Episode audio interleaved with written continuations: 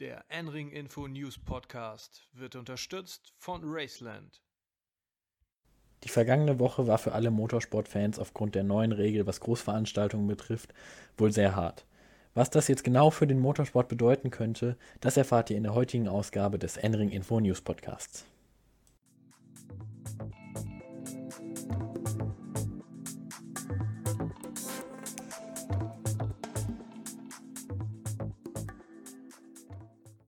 Großveranstaltungen sind bis zum 31. August in Deutschland untersagt. So lautet die offizielle Regel der Bundesregierung. Wie genau eine Großveranstaltung definiert ist, da besteht mehr Spielraum. Und so bilden sich auch für den Motorsport Chancen, die vielleicht sogar möglich sind. Was man jedoch für diese Chancen in Kauf nehmen müsste, sind Geisterrennen.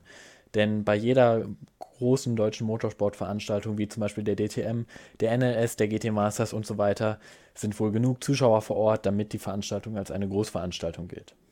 Doch auch dies könnte kritisch werden, denn in einigen Bundesländern könnte die Grenze, ab wann etwas als eine Großveranstaltung gilt, schon ab 1000 Personen, die sich gleichzeitig auf dem Gelände befinden, gelten. Bei Serien mit vielen Startern oder vielen Rahmenserien würde solch eine Regelung nicht funktionieren. Außerdem würden Events wie der Oldtimer Grand Prix am Nürburgring wahrscheinlich komplett ausfallen, da dort eine Geisterveranstaltung keinen Sinn macht. Ansonsten sind Geisterrennen für viele Serien aber wahrscheinlich eine Alternative.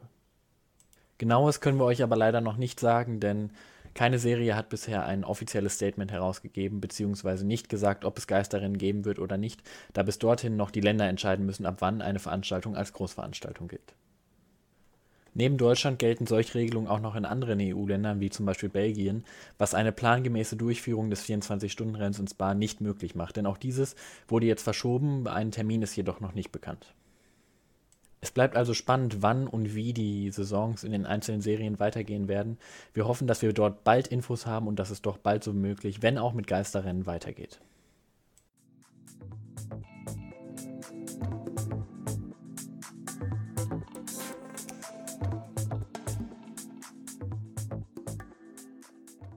Das Coronavirus stellt für einige Teams jedoch kein Hindernis dar, für diese Saison ein Engagement zu planen.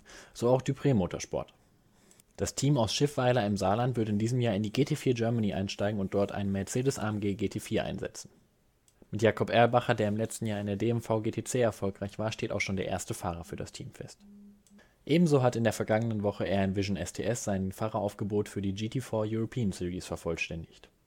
Nachdem ja schon länger klar war, dass Marc van der A und Kühn Bogarts einen der BMW M4 GT4 pilotieren werden, ist nun das zweite Fahrerduo bekannt. Dieses Fahrerduo kann sich wirklich sehen lassen, denn dort werden Gabriele Piana und Bas Schauten ins Steuer greifen.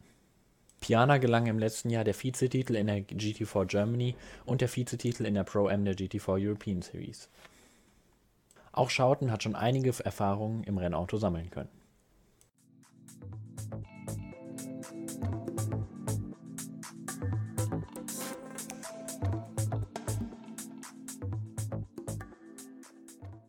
Zum Abschluss blicken wir noch einmal kurz auf das Sim Racing und genauer auf die DNLS, die am Wochenende ihr drittes Rennen ausgetragen hat.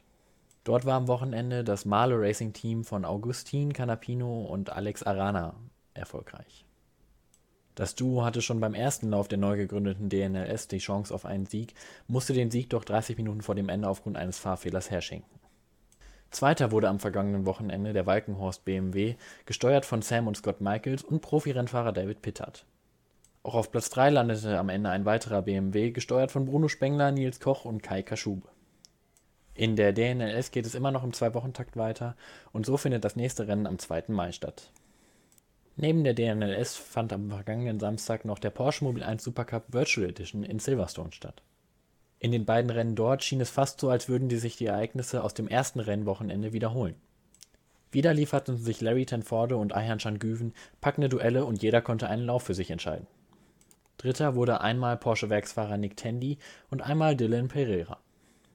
Nach vier von acht Rennen teilen sich nun Güven und Tenforde mit 90 Punkten die Tabellenführung.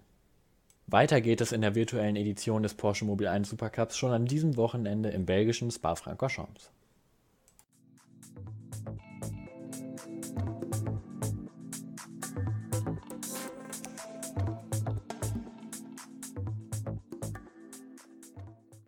Trotz der eher spärlichen Newslage werden wir natürlich weiter für euch da sein, denn auch heute haben wir die Folge ja gut rübergebracht.